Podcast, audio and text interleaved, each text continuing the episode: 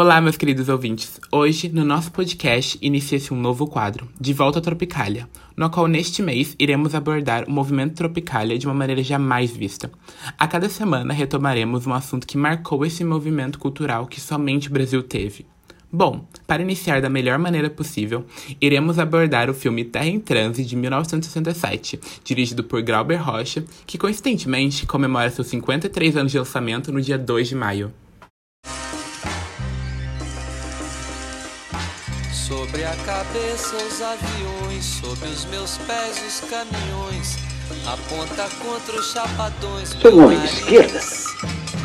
De quê? Eu organizo o movimento, eu oriento o carnaval, eu inauguro o monumento no Planalto Central do país. A luta de classes existe.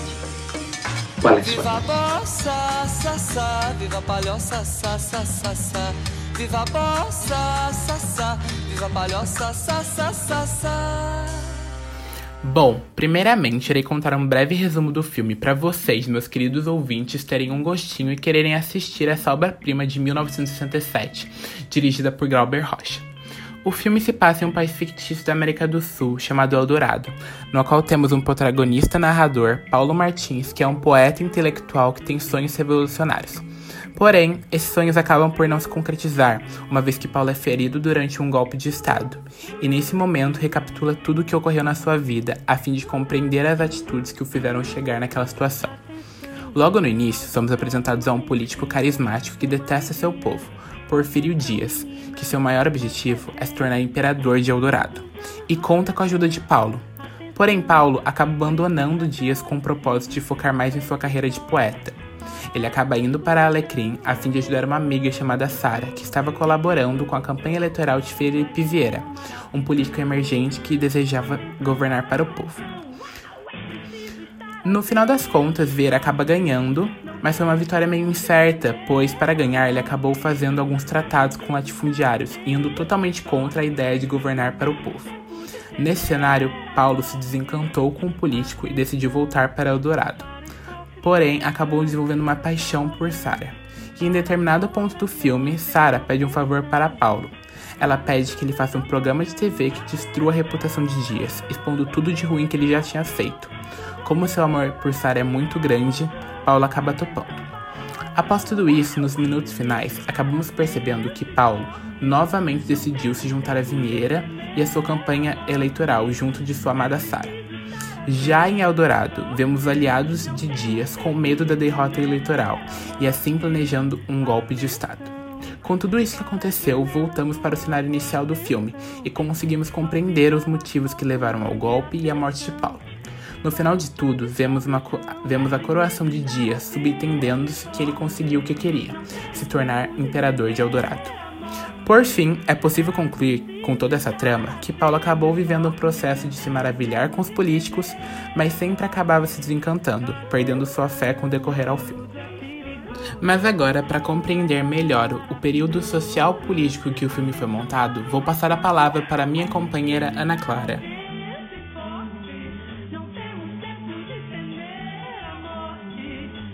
Ano 1967.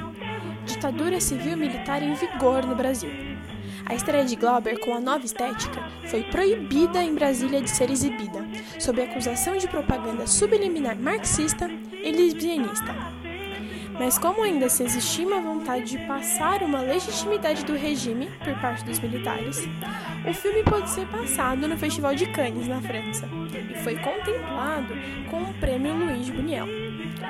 Quando chega ao cinema brasileiro, Terra em Transe é duramente criticada, levando ironicamente às mesmas controvérsias vividas pelos personagens. O tal do cinema difícil, produzido por Glauber Rocha, preocupado com as ciências sociais e políticas, em contramão ao cinema hollywoodiano e alinhado aos cinemas novos e disruptivos, consegue dialogar claramente com o transe da crise que ameaçava a democracia na América Latina.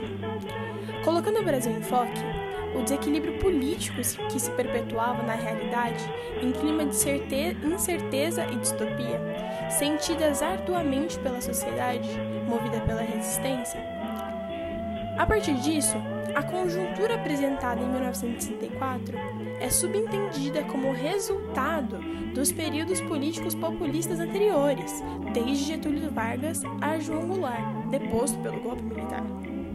Além disso, Weber Rocha não nos deixa esquecer do papel fundamental da imprensa, a qual era totalmente subordinada ideologicamente com seus anunciantes, manipulando assim preceitos da verdade e a opinião da sociedade. Ainda fica completamente evidente o clamor pela conscientização das pessoas para com o dever de reivindicar e revolucionar em detrimento da necessidade da população, fatores os quais já se davam praticamente inexistentes. Com a intensificação da censura, por meio de todas as instituições políticas, a sociedade perdia gradativamente sua voz e com a instauração do ato institucional número 5, essa foi por sua vez calada, repreendida, violentada e imobilizada. Mesmo com o fim do período crítico, muitos resquícios ainda se mantêm. E para análise do período atual, Helena, é contigo. Como foi bem dito pelo psicanalista defensor do filme, Hélio Pellegrino, Terra em Transe é a confissão de um impasse social e político. Desse modo, a diferença de 53 anos não mudou a importância e a verdade que o filme de Glauber Rocha traz à realidade brasileira.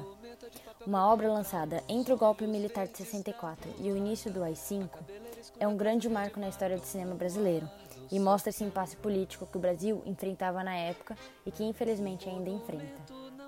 Na época em que foi criado, Provavelmente poucas pessoas compreenderam a mensagem sociopolítica que o filme passava.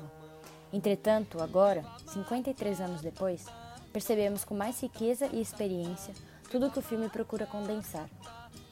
Conflitos entre políticos de direita e esquerda, falsas promessas feitas ao povo e a exacerbada corrupção são problemáticas ainda intrínsecas na sociedade atual. É extraordinário e ao mesmo tempo decepcionante para mim assistir um filme de 1967 e relacioná-lo tão facilmente aos dias atuais. A censura, por exemplo, que na época era excessiva, ainda tem raízes, principalmente na cultura brasileira. Glauber Rocha declarou que a arte não é só talento, mas sobretudo coragem. Demonstrou desse modo o ato corajoso que teve, juntamente com outros ícones do movimento trop tropicalista, como forma de resistência. E este foi o podcast De Volta Tropicália.